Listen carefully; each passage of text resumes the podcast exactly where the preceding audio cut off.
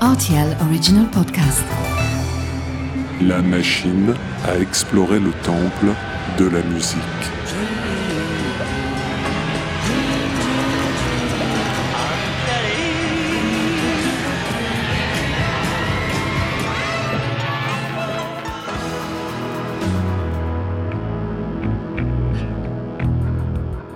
Les titres phares des artistes méconnus, les titres méconnus des artistes phares. Une réflexion pour entamer cet épisode de La machine à explorer le temple de la musique, il est des noms de groupes plus difficiles à porter que d'autres. On pense par exemple à la formation britannique The Music, qui aurait sans doute aimé la marquer un peu plus, la musique, à la fin des années 90. Nous allons évoquer un groupe qui avait sans doute un nom trop grand pour lui, mais qui aurait mérité un succès bien plus large que celui qu'il a rencontré.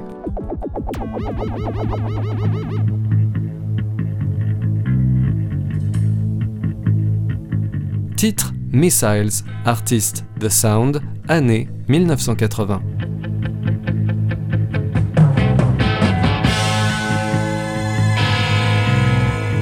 Il pourrait paraître prétentieux d'appeler son groupe The Sound en cette année 1980, alors que sort ce premier album au son brut de décoffrage, enregistré dans un modeste studio londonien.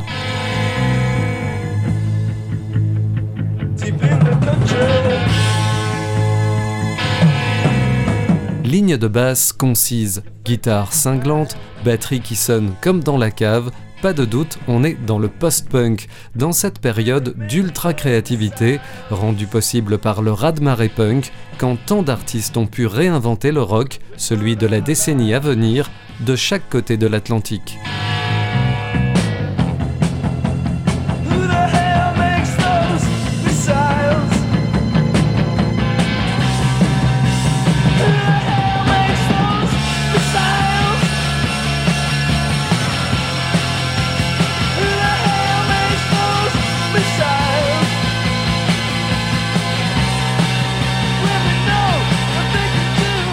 Ce qui frappe d'emblée dans la musique de la formation emmenée par le chanteur-guitariste Adrian Borland, c'est la dimension émotionnelle introspective qui se cache derrière la rage post-punk. Comme il faut parfois savoir lire entre les lignes, avec The Sound, il faut savoir décrypter entre les ondes sonores. Oui, The Sound décoiffe. Oui, les riffs de guitare transpercent l'auditeur. Oui, Adrian Borland hurle son incompréhension qui diable fabrique ces missiles. Mais la contestation n'est pas l'essence de The Sound. Derrière cette façade énervée pointe un romantisme désespéré qui va se dévoiler de plus en plus clairement au fil de la carrière du groupe dans les années 80.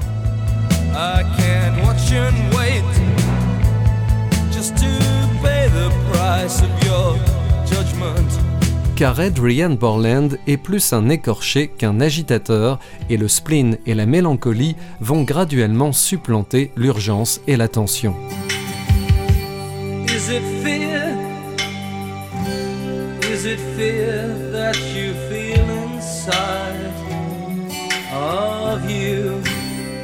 En dépit d'albums impeccables, regorgeant de titres forts, d'une signature chez Korova, un éphémère label monté par WEA pour sortir les disques Dico and the Bunnymen, The Sound ne trouvera pas le chemin jusqu'aux charts britanniques.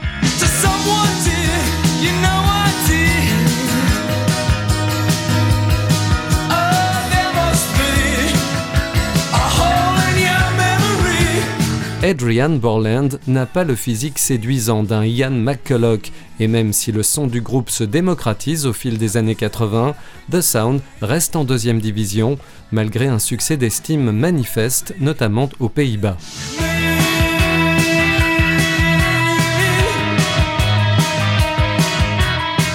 Le dernier album, Thunder Up, sort en 1987, avant une série de disques solo inégaux d'Adrian Borland, qui trouvera le temps de produire le groupe belge Dole.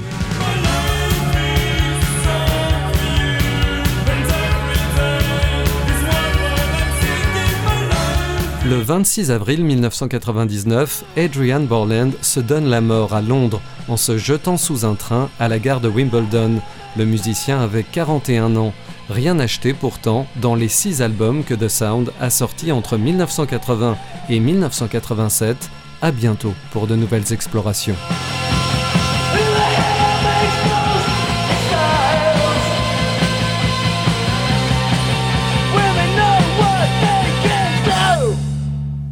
RTL Original Podcast.